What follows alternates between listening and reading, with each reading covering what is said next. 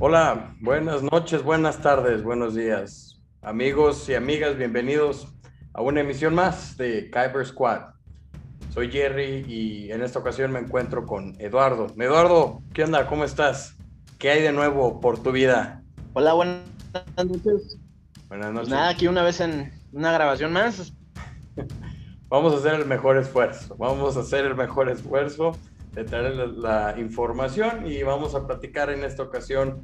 Nada más nos encontramos Eduardo y un servidor. Todo esto ya que, pues bueno, siempre existen las emergencias y los canes son parte primordial de nuestras vidas. Entonces, un saludo al perrijo de, de, don Jonathan y que todo esté bien. Pero ya, la siguiente emisión, que es la siguiente semana, estará con nosotros de vuelta. Entonces, vamos empezando, vamos a lo que nos truje chencha, como por ahí dirían.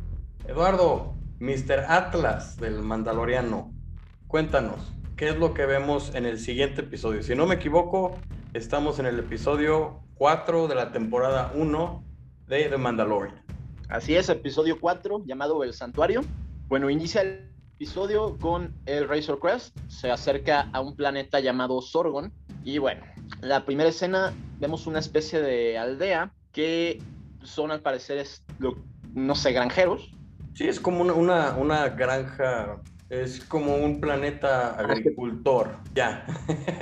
bueno, es Ya un planeta agricultor, es un planeta que se dedica al cultivo, a la caza. eh, Una aldea más bien, no, no- no- todo una- el planeta. eh, bueno, el- la aldea está en el planeta, pero, pero va. Ajá, sí. La aldea dentro del planeta, Sorgon, que prácticamente suena nombre de, de personaje de DC.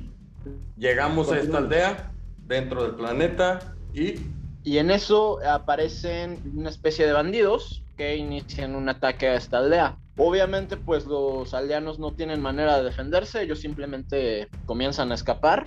Y pasamos a una escena donde vemos un personaje, una mujer, ando protegiendo a su hija llamada Winta. Estas terminan arrojándose a una especie de.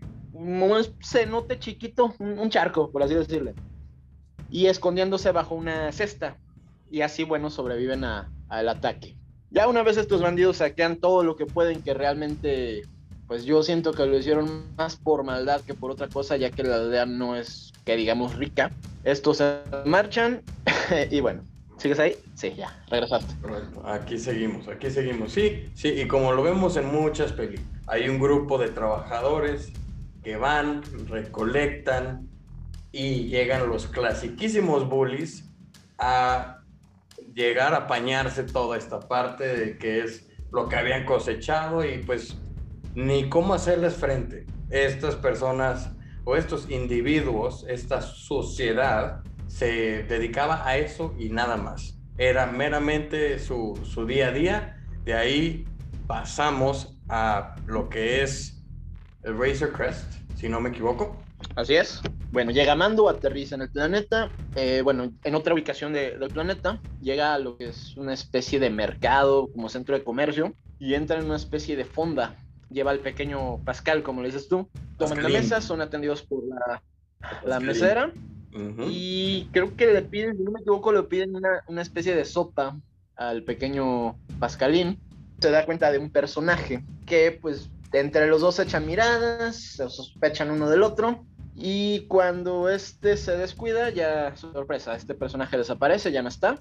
Mando decide ir a buscarlo, deja al pequeño Pascalín encargado en el restaurante, le dice, ¿me lo cuidas? Su propinita para que todo esté en orden. Persigue a, interpretada por Gina Carano, que bueno, tú quieres tener un tema, ah, ¿cómo le dices? Kyber picante. Kyber picante. Esto es tema para Kyber picante, pero vamos a tomar este tema cuando terminemos la segunda temporada de esta serie. Para este punto, lo que vemos es que esta, esta mujer, Gina Carano, la que interpreta a Cara Dune, que es el personaje que ven muy misterioso, es este personaje femenino que está echándose un cafecito a gusto. Es un personaje que, bueno, ya, ya iremos viendo en los siguientes eh, capítulos, en los siguientes, la siguiente entrega, de lo badass que es, de lo ingona que se convierte esta, esta mujer, ¿no? Del, de todo el potencial que trae como personaje, pero lo que es las redes sociales, muchas personas en, en este punto, cuando la ven, empiezan a hacer esto famoso que se le llama el body shaming. ¿Por qué? Porque está un poco más musculosa de lo que se acostumbra. Gina Carano es una mujer que viene de la MMA y acá también tenemos un atlas de la MMA que es este personaje, Gina Carano, la, la, actriz que la interpreta fue una mujer muy ingona en todo este rubro de la MMA. Y de ahí pasa al cine, pasa al cine y pasa al cine con películas como Deadpool, interpretando a, si no me equivoco, Angel Dust, o así se llamaba el personaje, pero es también un personaje muy fuerte, femenino, muy, muy interesante de ver, ¿correcto? Es correcto. Y bueno, entonces en este punto empiezan a existir todas estas cuestiones de el body shaming, de los bullies del internet que están ahí afuera, que por qué no era estética, que por qué no sonreía, lo que vemos ya mucho, ¿no? De un personaje femenino que a alguien no le gusta y empiezan a criticar y a criticar y desde ahí ya empieza a generarse una especie de, de ataques contra esta, esta personaje y esta persona también tanto al personaje como a la actriz. Ahí vamos a dejar la semillita, pero sigamos con la historia. Bueno, nos quedamos... Mm, ah, Mando sale de la, de la fonda buscando a, este, a Gina y bueno, empieza a rastrearla. Esta termina encontrándolo primero y empieza un combate entre ellos dos donde bueno, se ve que las habilidades de Cara Dune son bastante, bastante buenas, está al nivel en combate físico de, del Mandaloriano. Y en un momento, pues cómico de la, de la escena, cuando ambos están apuntando, aparece el pequeño bebé Yoda dándole un sorbo a su sopa. Sí, aparece de la nada, aparece en el trasfondo. bueno, imagínense que esto es como su, su trastecito y es el clásico sonidito de ahí es cuando voltean, lo ven y mágicamente dejan de pelear. ¿Por qué? Porque se estaban peleando enfrente de un. Sí, es inevitable, le quita, le quita la seriedad a la. Correcto. A la bueno, pues vamos a echarnos un, traguito juntos. Sí, sí, sí. Y Cara estuvo Estos a dos, nada de partirle la cara a nuestro mando. Estuvo a nada. Suelen usar para su estilo de pelea. Pues sí, físicamente lo hubiera hubiera derrotado. Sí, bueno, sin bronca. En fin, una vez que hacen las paces, estos vuelven a la, a la fonda, no es propiamente una taberna. Aquí tengo mucho esa palabra ahorita en la cabeza, no sé por qué. ¿Por qué será? Y estos, bueno, empiezan a... no, no, ni idea. Estos empiezan a platicar un poco y aquí este, conocemos un poco de la historia de que peleó en la rebelión, que fue parte de la, de la rebelión contra, contra el imperio. Incluso, bueno, ella muy orgullosa presume su, su tatuaje. Así es, su tatuaje que decía, soy de la rebelión y soy bien chidoris. Porque ganaron. Mándame. Si hubieran perdido, otra cosa sería. Y bueno, ya también ahí empiezan a chacotear de sus pasados. Empieza a hablar cara, cara de un de de que ella estuvo en la rebelión, pero que se salió porque sí, ya finalmente destruyeron el imperio y ya empezaron con la politiquería y ella ya no quería formar parte de eso, entonces dijo, ¿y saben qué? Yo ya me voy, me voy a hacer casa recompensas, lo que alcance lo alcanzo, chido, y le pregunta a Don Mando, le dice, ¿y tú qué onda? ¿Qué rollo? ¿Por qué el casco? ¿De dónde viene? ¿Por qué no te lo quitas? Esto, lo otro. A lo que Mando responde, ya, entonces Mando le cuenta su historia que va, bueno, entonces ahí empiezan a chacotear y ya Mando le dice, pues mira, fíjate que a mí me dejaron huerfanito desde peque, porque llegaron unos robots, unos droides, llegó el imperio y se tiznaron a papi y mami. Lo primero que veo es que hay unas figuras que vuelan y que vienen, me extienden la mano y me voy con ellos. Ellos salvaron mi vida, creyeron en mí y es por eso que soy un mandaloriano. Y desde ese momento no me quito el casco. En la versión corta, en la versión resumida. Ya después de que chacotean y todo el rollo, Mando regresa a su nave, la empieza a reparar porque tenía dos, tres fallitas ahí por una cuestión que tenía, que se suscitó cuando estaba en el espacio antes de llegar lo venían Ay, disculpa, Y ya, eh, regresa a su nave y es cuando está bien campante y llegan unos monitos en una navecita a pedirle chance que les eche la mano. A lo que Mando les dice, a ver, pero ¿cuánto me ofrecen? A ver, tienen que llegar al precio. Total, le dicen, te ofrecemos tanto, mm, no me llegan al precio, no lo sé, ándale, ándale, y, ya después te pagamos el, el resto. Híjole, no sé ándale, es que ya no tenemos, es que no podemos, por favor, ya, ven, échanos la mano, ándale. Pinal accede. Decide ir con cara otra vez y decirle, oye, carnala, échame la mano, ya echamos chelita, ya platicamos, échame la mano, ¿no? Tengo esta chamba, pero pues, al parecer nada más yo solo contra una bola de, de mafufos que, que no voy a poder, échame la mano tantito, ¿no? A lo que cara accede corte a esta aldea. Llegan a la aldea, los dos, junto con los dos que los reclutaron, y se dan cuenta de, de, lo que es la aldea, ¿no? Que es una aldea de agricultores, etcétera, etcétera. Se ponen a platicar y es cuando deciden ir a ver qué onda, qué show con los otros, ya con lo que les habían contado los aldeanos y todo, dicen, híjole, como que sí va a estar choncho este rollo, ¿no? Van más o menos como que a investigar y ven que hay una máquina enorme que se le llama ATST, que es una máquina de, vamos a llamarle 4 metros de altura, ¿no? Una máquina así enorme, dos patas, una cabinota así enorme, más grande que las patas. Las patas es, es como un pollo, es como una nave pollo y camina como pollo. Entonces, sin embargo, esta máquina es bastante, intimidante a lo que ellos dicen y es efectiva. Entonces, a lo que dicen, no, estamos perdidos, perdidas, perdidas, estamos perdidas. Regresan con los aldeanos y les comunican que está perdidas, está perdidas. Y a lo que les dicen, ¿saben que Está muy cabrón esto. O sea, no podemos. Por más que les queramos ayudar, mm, noche puede.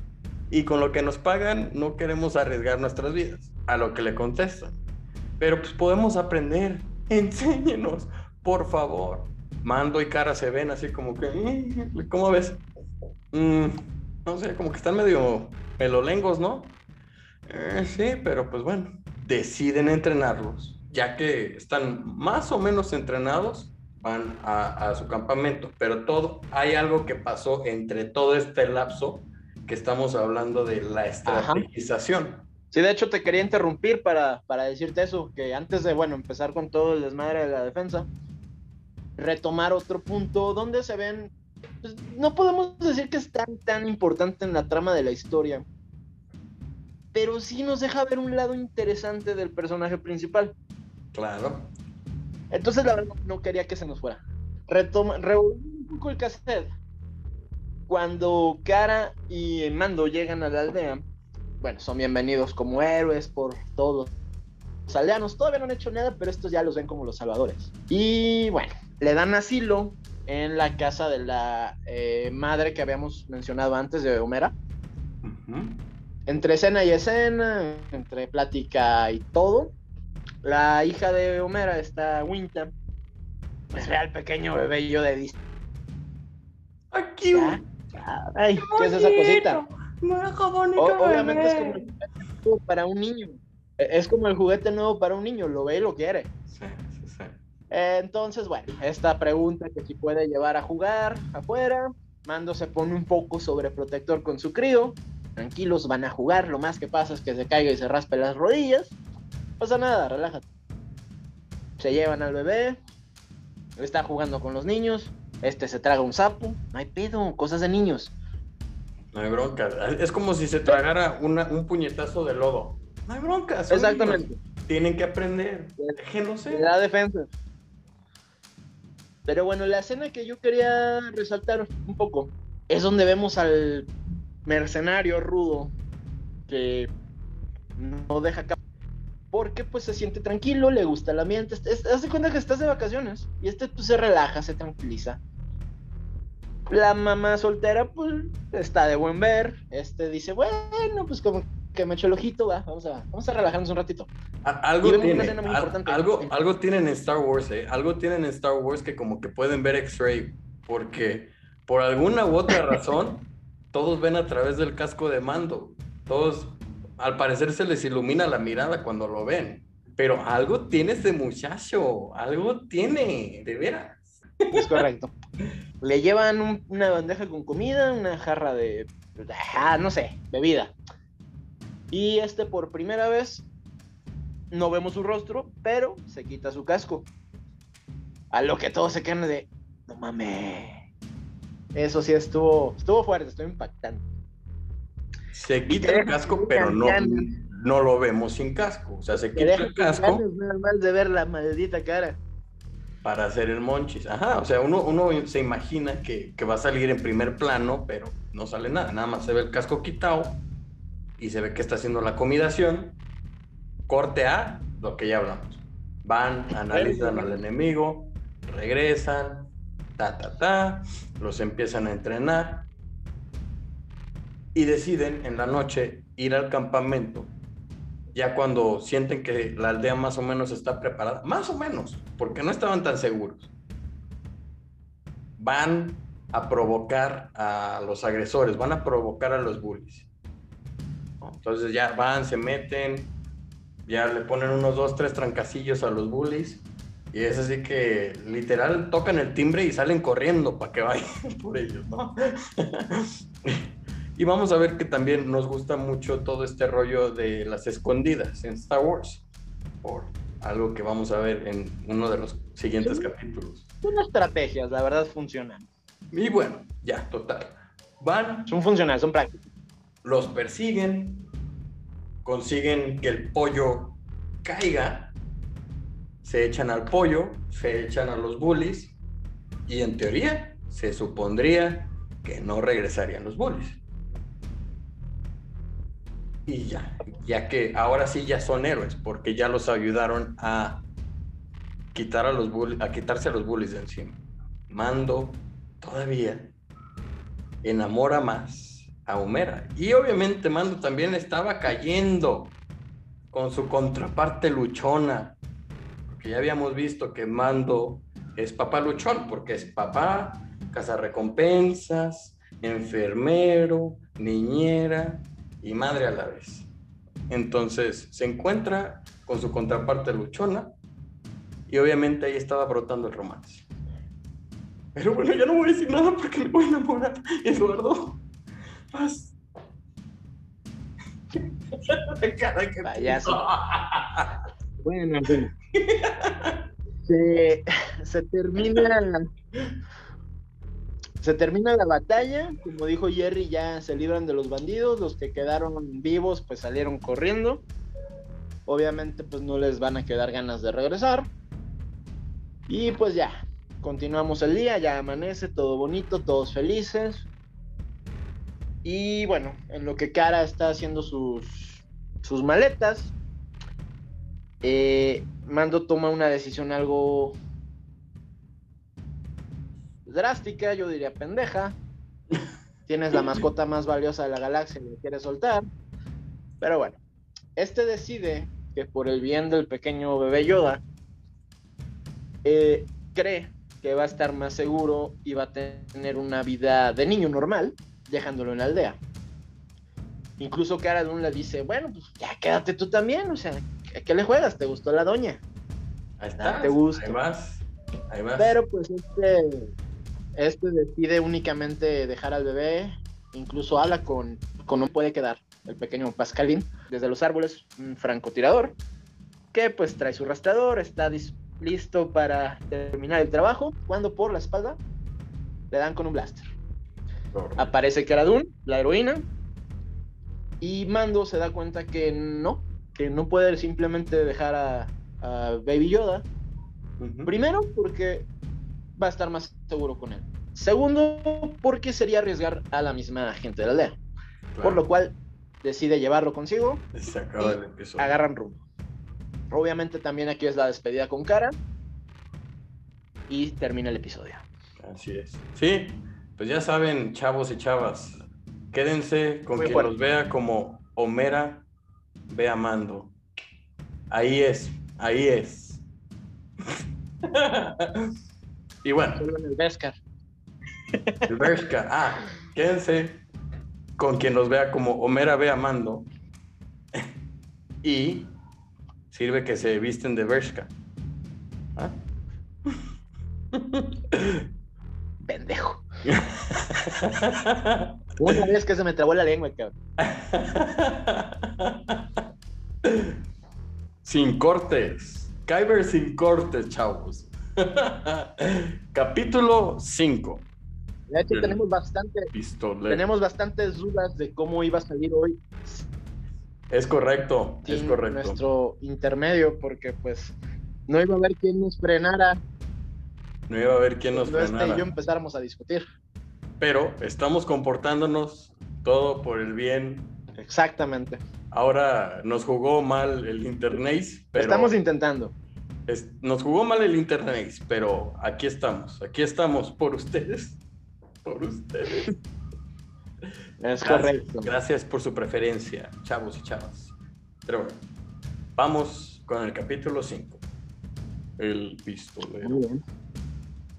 El capítulo 5, el nombre del pistolero. Bueno, después de la aventura en Sorgon, eh, la nave pues no alcanzó a ser reparada correctamente. Mando decide regresar a Tatooine, donde para en, en un hangar, obviamente pues, sabemos que aquí abundan Elimoto, que es una señora ya de edad, pues está grande. De edad avanzada, de edad avanzada. No, no soy bueno para calcular edades, pero pues sí, ya está más para allá que para acá. Que también en Tatooine se envejece más rápido, entonces igual y pensamos que tiene 70 y en realidad tiene 35, ¿no? Entonces, En fin, llega eh, a este hangar, empieza a hablar con ella, áchame mi cotización en cuanto me sale. Obviamente Mando no tiene eh, los créditos suficientes para cubrir eh, los cargos, por lo cual decide salir a, a buscar algún trabajo, tú sabes, eh, mercenario, ¿no? En eso, el pequeño bebé Yoda, ya ves que nunca se aburre, que no le gusta desobedecer, se sale de la nave y esta eh, dueña mecánica lo ve Doña Peli, y termina, termina siendo la niñera. Obviamente le dice que pues es un cargo, cargo extra, pues el servicio de niñera no está incluido en, el, en el paquete. en la cotización. Y vemos que, eh, si no me equivoco, aparecen tres droides. Sí, sí, son esos Sí. droides que, que Que, prácticamente es una que cabecita. trata de corregirme, no, no sé si son, son los mismos del episodio 1, ¿no? Son que tienen estilo. problemas con Sí, Citripio y sí. que están, bueno, en la carrera de, Sí, de Anakin. sí, sí, sí. Simpáticos, pero pues nunca les dio mucha, mucha utilidad. Son como unas lámparas con patas. Pero aquí, Son- bueno, se demuestra que son buenos mecánicos. Mando le dice, obviamente, ¿sabes qué? No quiero que tus robots metan mano. Le dice, oye, pues está bien, pero pues ve mi edad. O sea, me voy a tardar. Yo solo me tardo. Con los robots es de volada. Total. Se activa el servicio de niñera y este se va a la tan famosa cantina de Tatooine. Que bueno, ya es. pues, con los años supongo que cambia hasta de dueño. Y vemos que ya es administrada por droides. Ya los que Correcto. cuidan son droides. Así es, así es. Este Sí. se acerca. Donde, donde, a- donde antes no, donde antes no permitían droides, en el Es episodio correcto. 4 no permitían Es droides. verdad, es verdad. Y ahora, ya, o sea, ya, ya eran tan modernos, eran muy modernos, muy modernos, que ya hasta los droides estaban Hay operando. detalles así que son, son referencias a las películas antiguas que si uno no se da cuenta, como aquí me pasó a mí, eh, se los pasa. Pero sí es correcto, en esa cantina hubo problemas originalmente porque no permitían droides. Es correcto. Y otro Bueno. dato A innecesario. Esos me gustan. Otro dato innecesario. El robot que justamente atiende a Mando, la voz fue de Papi Mark Hamill, el actor que interpreta a Luke. Entonces, de cierta manera, tenemos de vuelta a Luke en esa cantina. cuando uno se entera de eso, le da una nostalgia. Ah, que para qué les digo, ya escucharon el suspiro. Pasando la, la, la moderna cantina de Moss Eisley. Llega con el barman, el robo barman, y bueno, le dice, le pregunta que está buscando trabajo. Si no me equivoco, le dice que no, que en ese sistema no, no opera el sindicato o, este tipo de mercenarios, porque algo tienen que ver con los HOT. Y ellos como que controlaban la zona y bla, bla, bla. Sí. Y cuando Mando dice, bueno, pues ya, que pues da un poco de risa, porque de principio aparenta ser un, es, un personaje, un, un, humano, es joven, en un principio aparenta una imagen ruda,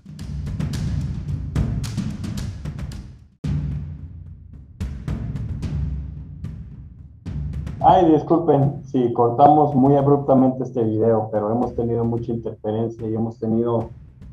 Y se encuentra con que el señor Toro, pues se cambió de bando, tiene a, a el pequeño bebé Yoda en sus manos, de rehén, y pues este tiene que tomar la decisión porque disparar es arriesgado, o sea, sabes que le puedes, este, puedes herir a, a Bebe Yoda.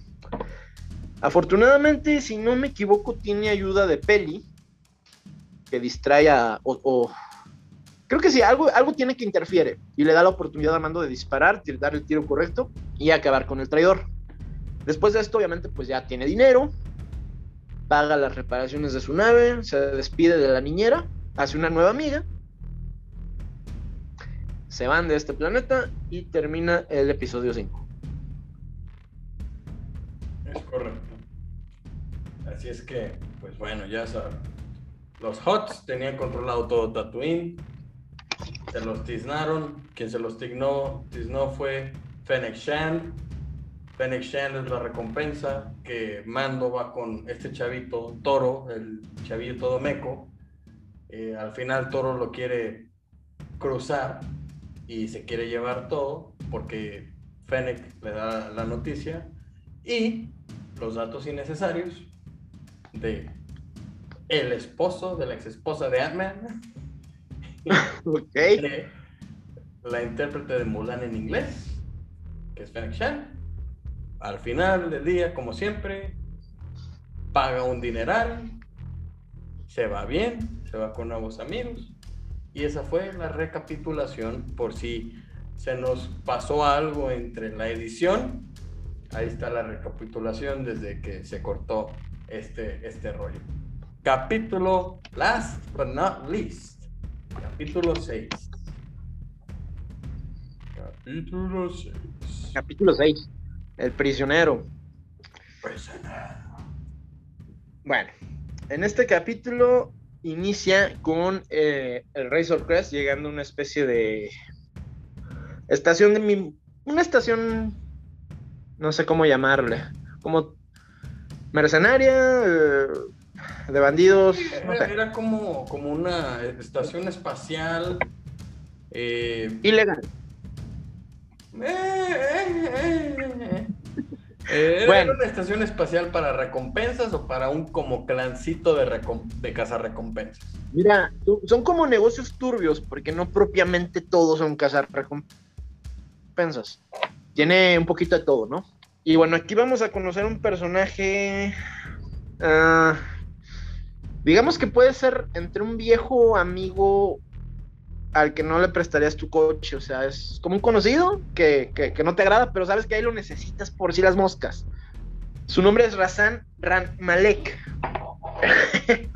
El estilo es, es, un vato gordito, muy desalineado pero pues el señor es importante. Llegando a esta estación, le dice a Mando, ok, la misión es esta. Hay que rescatar a una persona, no te puedo dar más información. Vas a llevar un equipo de acompañantes. Este güey pelón que está aquí va a ser tu líder. Con él respondes y me lo traes y te pago. Y se acabó, no hagas más preguntas. Mando dice, ok, va, jalo. Y aquí pasan a presentar al mentado equipo. El primero, bueno, es este pelón que se conoce como Minefield. Mayfield, Mayfield, Mayfield. Mayfield, perdón, es humano, obviamente, peloncito, no tiene así un rasgo muy particular, no. Realmente no es algo que, que destaque, pero pues es el líder del grupo. El siguiente es Borg, que es una especie de diablo. Pues sí, tiene aspecto de diablo, es grande, fuerte, musculoso, enojón, o sea, tiene mal genio. Haz de cuenta, Eduardo. Sí, Mando, definitivamente no le agrada. Star Wars.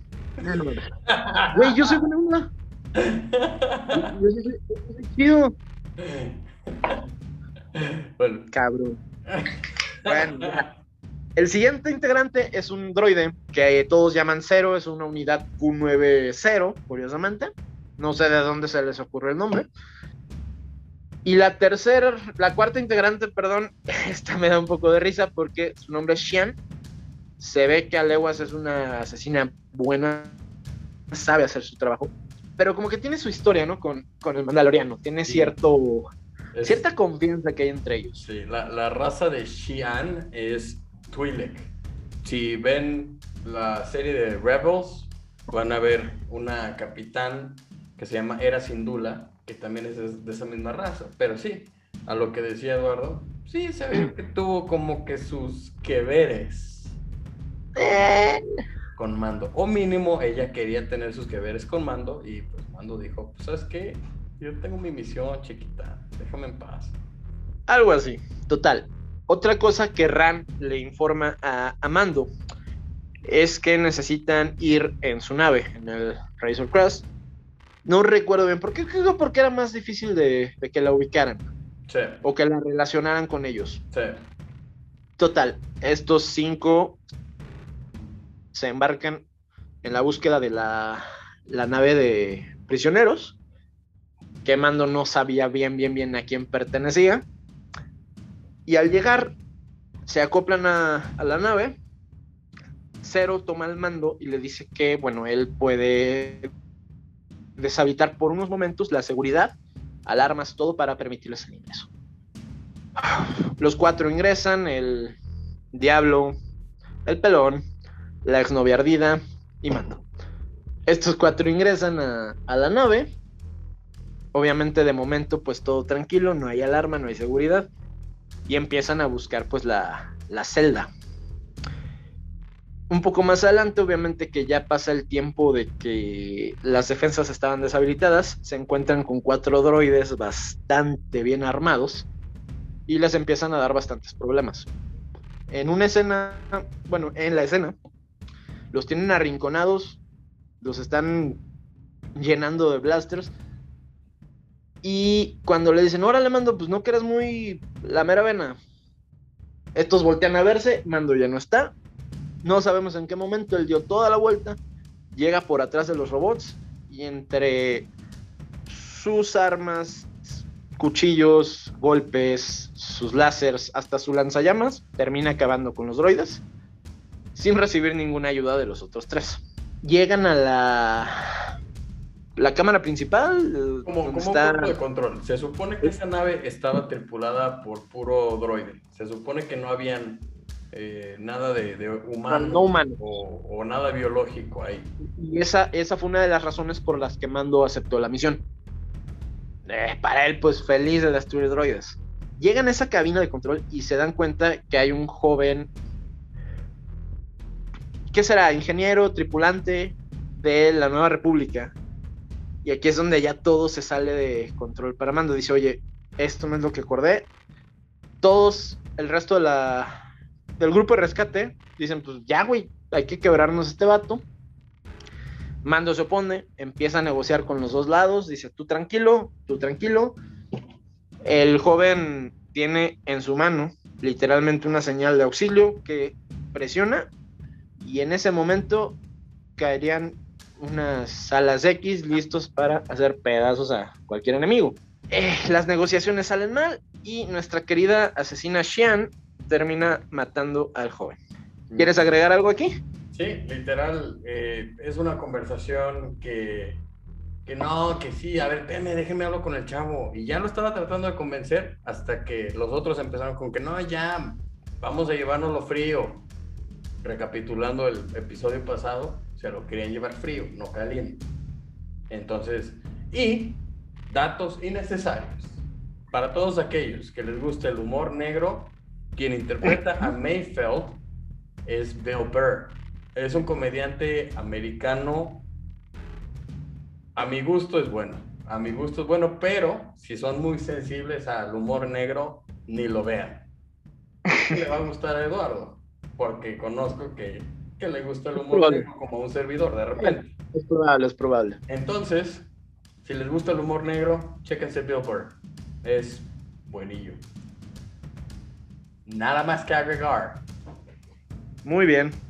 Ya después de asesinar al joven y que, bueno, Mando ya no estaba muy contento con cómo está saliendo la misión. Eh, aprovechando que ya están en la base de datos, estos descubren dónde está el prisionero que están buscando. Se acercan a, a la celda y en el momento que la abren, la primera impresión de Mando, pues es un rostro familiar. Eh, su nombre es Queen, no es un personaje que se lleve muy bien con Mando, no se agradan, sinceramente. En este momento, Mando lo, engañan y lo, lo terminan encerrando en la celda de Queen. Le dicen, bueno, muchas gracias por tu ayuda, compadre. Ahí nos vemos. Resulta, dato curioso, Queen es hermano de Shian. Entonces dices, bueno, o sea, aquí, aquí está esta relación amor-odio entre estos dos que digo, a ver si tu hermano y tu exnovio no se quieren, pues ¿qué haces ahí metida? No, pues que igual y no se quiere, pues porque pues, no, nunca le dio chance a, a la Xian. Igual y fue por eso que, que empezó la enemistad entre ellos. Ah, no, no, no creo que por chelitas juntos antes, pero oye, no te metes con la familia. Sí, Dijo, no, no "Tú fue tenías buena los gots", Pero bueno. no te metas con la familia. Total, seguimos. Mando está encerrado, incluso intenta disparar un blaster para salir de la celda. Y pues estas tienen una seguridad bastante interesante porque el blaster empieza a rebotar para todos lados. De milagro no se voló la cabeza. Un poco más adelante, cuando los nuestro rescatado y los tres integrantes traidores intentan ya escapar, si no me equivoco, Mando consigue engañar un robot para que se acerque, le termina cortando el brazo y con ese mismo brazo, bueno, pues libera la, la celda Sí. este escapa, regresa a la, a, ¿cómo se llama? La central de operaciones y activa una especie de modo de contingencia. Y aquí viene una escena muy padre porque toda la nave en todo momento se ve, unas, se ve luces blancas, se ve un ambiente tranquilo. De repente, la luz así de fondo como tú y yo la tenemos, rojo total. Momentos antes de que esto pasara, Cero se da cuenta que Mando escapó, porque recordemos, él tenía acceso a, la nave, sabía qué rollo y les dice, oigan, tienen un problema. Mando ya se les escapó. En eso se cortan las luces y empiezan estas escenas de película de terror de persecuciones, donde literalmente uno por uno van cayendo. Mando empieza a buscarlos. Estos, estos se les hizo inteligente, pues separarse. Dijeron, ah, sí, hay que separarnos, cubrimos más terreno y lo liquidamos, ¿no? Grave error. Uno por uno los fue, no los mata. Esto, bueno, más adelante nos enteramos. No, no, en, en ese momento no sabemos qué pasa. Los derrota. Más adelante sabemos que no los mata. Derrota al diablito, derrota a nuestro pelón y derrota a la exnovia. Al final de un pasillo, cuando Queen ya está subiendo las escaleras para abordar el Razor, llega Mando y le apunta su, pistola y dice, Queen intenta disparar primero, Mando más rápido saca la pistola y le dice, quieto, güey". Queen le dice, a ver, viniste a hacer un trabajo, si me matas no hay dinero. Empiezan a negociar, Mando termina accediendo y lo lleva como prisionero. Mientras esto pasaba, en la nave, en el Razor, Baby Yoda pues andaba dando sus rondines, andaba paseándose, y Zero encontró un mensaje interesante. Se encuentra un holograma De Grief Garga. de Griff Garga, donde le dice a Mando, a ver, vato, vamos a hablar tranquilos, ya la cagaste, güey, regresa y negociamos. A lo mejor no tiene que salir todo mal. Ya Cero se da cuenta de que... puesto, entonces. Es correcto. Cero se da cuenta de que hay algo valioso en la nave y comienza a buscarlo. Esta escena en el Razor termina cuando Cero encuentra al pequeño Yoda, bebé Yoda, y por la espalda termina siendo destruido por Mando. ¿Algo que agregar o continúo? No, nada. Las, la- jugaron a las escondidas, lo encontraron. Y te encontré y ya cuando iba a correr a la base a decir ya un, dos, tres por mí, no llegó. Es correcto. No llegó, porque Mando no alcanzó.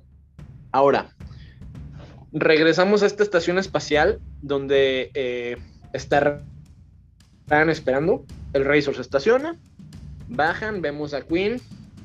Obviamente va en calidad de detenido. Llega Mando, empieza a platicar con Malek y le dice: Aquí está tu. Aquí está mi compromiso, yo ya cumplí, echa mi billete. Este le pregunta: ¿y el resto del equipo? y Mando irónicamente le dice: no me dijiste que no hay que hacer más preguntas. Total. Mando cobra, monta otra vez en la nave y parte. En ese momento vemos a Queen y a Ran. Ah, eran compadres, eran amigos. Se querían, se veía el amor. Estos deciden que no se puede ir así como así. Mando. Preparan una nave de ataque, es una nave roja que se ve muy elegante, muy bonita. Obviamente, pues era tripulada, supongo, por droides. Nunca se ve ningún piloto. Y esta tenía la instrucción de ir tras el Razor y destruirlo. En eso, como que a Queen le da una comezón en la espalda. y va sacando un rastreador.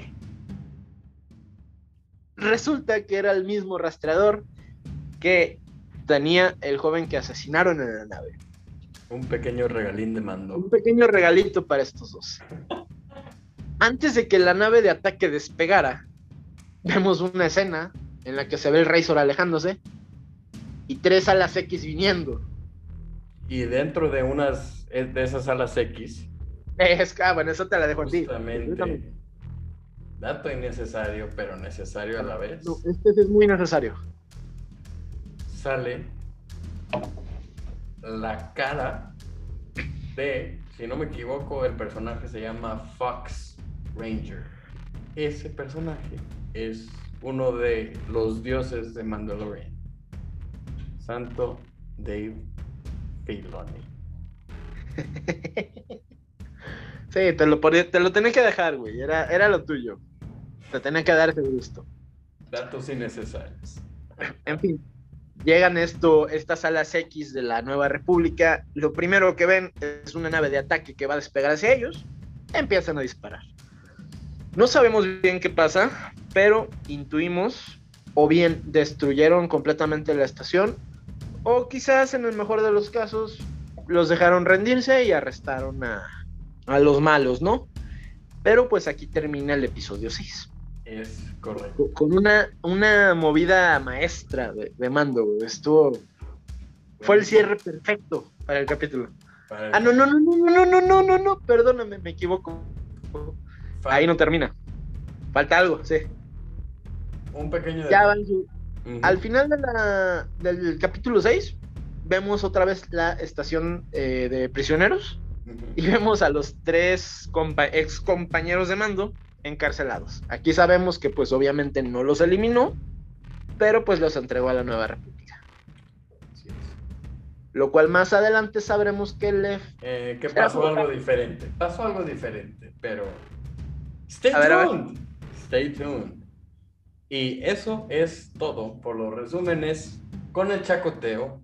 Como muchos y muchas de ustedes nos han dicho, esto es como el ventaneando de Star Wars. Mientras resumimos un poco, chismeamos, damos datos innecesarios y ya saben, si les gusta, antes de que nos vayamos, antes de que cerremos con esto, agradecerles a los suscriptores del canal en YouTube, a todos los que nos están escuchando, a todos y todas los que nos están escuchando, todos y todos los que se han suscrito.